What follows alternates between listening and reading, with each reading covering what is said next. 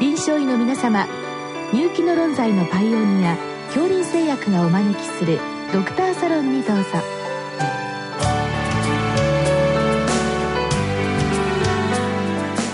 今日はお客様に高瀬クリニック理事長高瀬義正さんをお招きしております。サロンドクターは防衛医科大学校教授池脇勝則さんです。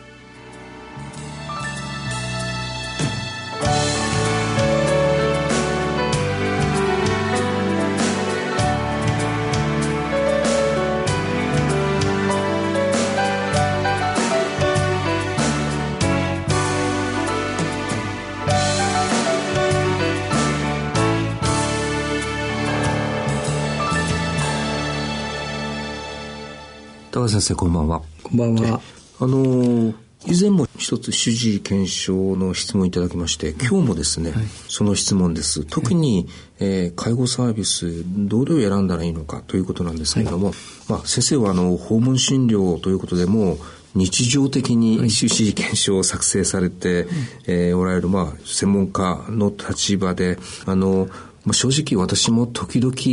えー、意見書を書くという時あるんですけれどもまあ、そうきちっとこう評価をして、えー、選んでいるということではないので、うん、やはりきちっとあの作成するからにはその方をきちっと評価をして、えー、適切なサービスを選ぶということが、まあ、重要だなと思ってましたので今日ぜひよろしくお願いします。はい、あのまずは先生あの介護サービスの選び方に入る前にですね主治医検証こういうところをきちっとこう評価をして書いていくんだよ作成していくんだよっていう、まあ、そういうチェックポイントがいくつかあると思うんですけれども、そのあたりから先生教えてください。はいわかりました。えーまあ、先生方ご存知の通り主治医検証っていうものがですね、うん、あの医療的な疾病とか負傷などの状況を、うん、えー、まあ、鑑みてですねそれが要介護認定を行う際のコンピューターによる、うん、まあ、一時判定や介護認定審査会で、まあ、その審査の判定の材料として使われるのは、まあ、先生方ご存知の通りなんですが、あまり目的ということが言われることがあまりないように思いますが、確かにそうですね、えー、私がまあ様々なご家庭とかあと介護施設等々で回ってきた時にその在宅の療養空間というふうに見た時にそれが大体年単位で安定して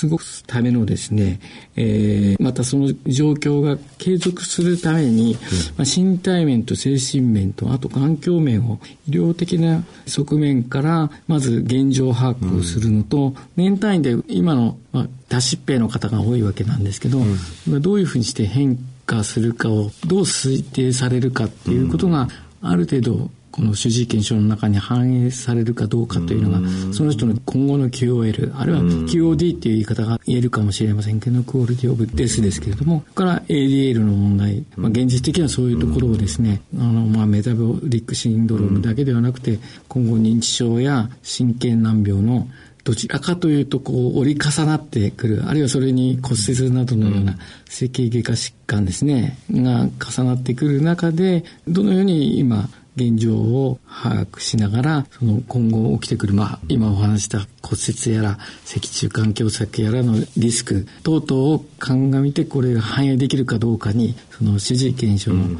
クオリティが決まってくると言っても、ええ、過言ではないかなと思います、ね、先生のコメントで、本人プラスアルファのその生活環境であるとか、はい。あるいはまあサポートする方々どういう方々、まあ、いるのかいないのかそういったこともやっぱりだいぶ影響するわけですね。そうですね。で、後ほどもうちょっと詳しくお話したいと思いますけど、そうするとその方を支えるためにですね、どんな、うん、えー、サービスが、うん、介護サービス、医療的なサービスが必要かっていうところを、うん、ある程度想起してですね、それを表現していくためにも、今の現状とですね、えー、今後起きうることっていうのがやっぱり医師でないとできないようなことがあるので、ね、それをしっかり、まあ、ニーズをつかむという言い方になるかもしれません。うん、でかえってその患者さんなり利用者の方本人よりもご家族の方が糖尿病がおありだとか、うん。あるいは聞き漏らしていて僕も失敗したことがあるんですがタバコをご家族の方が吸われていて、それが元であの閉塞性動脈硬化症で急に介護ができなくなるっていうようなことがあったりとか、ね、あのご家族の、まあ、ある意味強歴なんかも一方で取っておきながらそこが表現できればやはりクオリティが高くなるかなと思います。先生の場合はあの訪問診療で実際にその方の、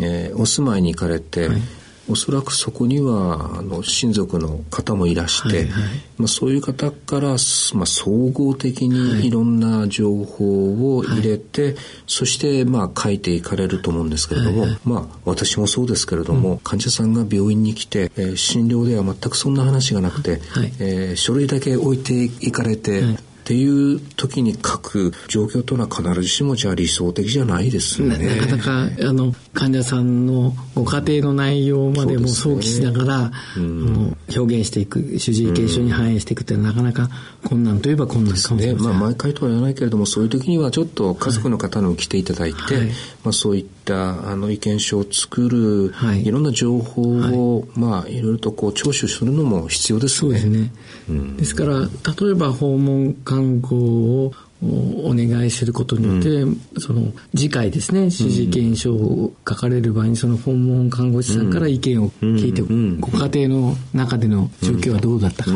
ていうようなところがですねこの後の記載の仕方についてつながってくるのかなと思いますね。まあ主治医検証も非常にあの多岐にわたっててあるので、まあ、なかなかそこだけに今日お話あの、えー、っとするわけにいかなくて今日のあの、えー、質問は何と言います。介護サービス、はい、まあ、確かに先生介護サービス、い、くつだったか私もあまり数えてないんですけども、はい、まあ、結構な数の介護サービス、はいはい、えー、もうただ選んじゃっていいのかある程度こう限定するのか、はい、あのそのあたりの選び方そうですね、はい、ここはどうでしょうか、まあ、ケースバーケースであの簡単に言えない場合もありますけれども、うん、例えばですねあの特に訪問診療とかですね、うん、あと今お話した通り、まあ、訪問看護をうまく利用するっていうのもあの外来を専門でやっていらっしゃるドクターにとって非常に重要なところかもしれませんけども、うん、まあ、その訪問看護等々あるいは保健師とかですね、まあ、そういうものにうまく利用した、うん、えー、介護職員の訪問による相談支援あるいはその他の医療系サービスといったところで保健師の利用、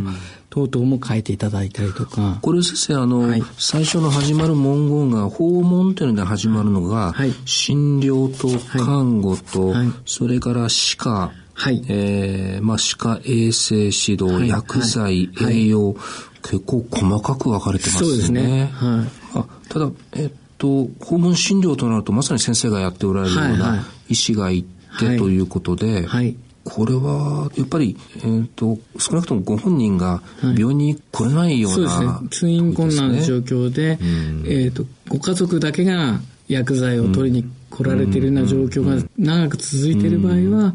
訪問診療を利用していただくっていうのも一つの手かと思いますし、あるいはあの、昨今、あの、ポリファーマシーの問題があって、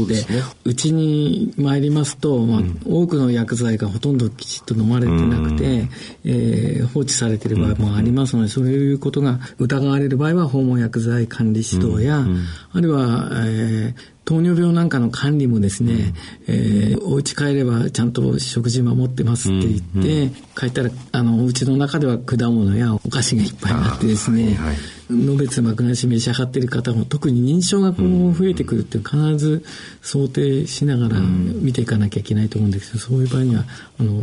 ここに書いてあります訪問栄養食事指導とかですね、うんうん、外付けで中に入ってくるようなものをうまく使っていかないと、まあ、管理できないその方が何かどんな問題を抱えていてそのために、まあ、訪問歯科だったり、はい、薬剤だったり栄養、まあ、そういうあの問題点をこう抽出した後にそれは選べますけども、はい、例えばそれがちょっとわからない場合には、はい訪問看護で、看護師さんにちょっとこう現場を見ていただいて、問題点をこう、拾い出してもらうっていうのも一つの、非常に重要なところだと思いますね。そういう訪問という文言のサービスと、今度は先生、あの、通所、まあ、リハビリに関しては、はい、えっと、訪問する場合と、通所するリハビリと2種類ありますけれども、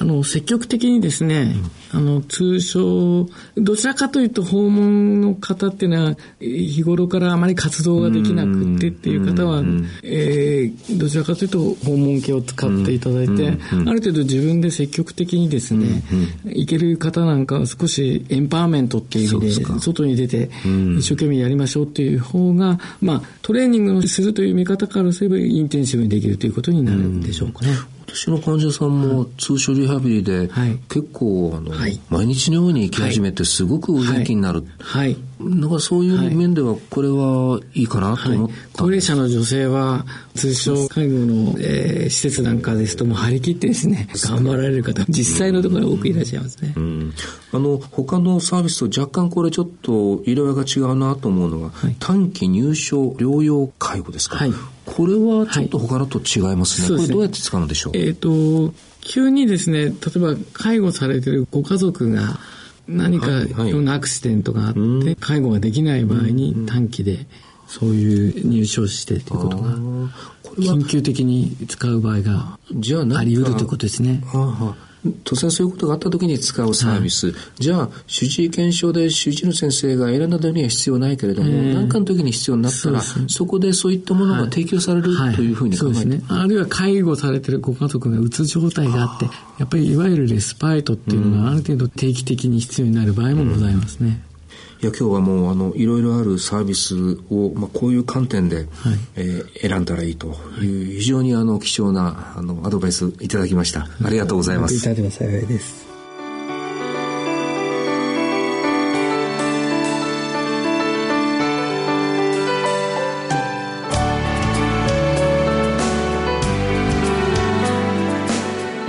今日のお客様は高瀬クリニック理事長高瀬義正さん。サロンドクターは防衛医科大学校教授池脇勝則さんでした。それではこれで恐竜製薬がお招きしましたドクターサロンを終わります。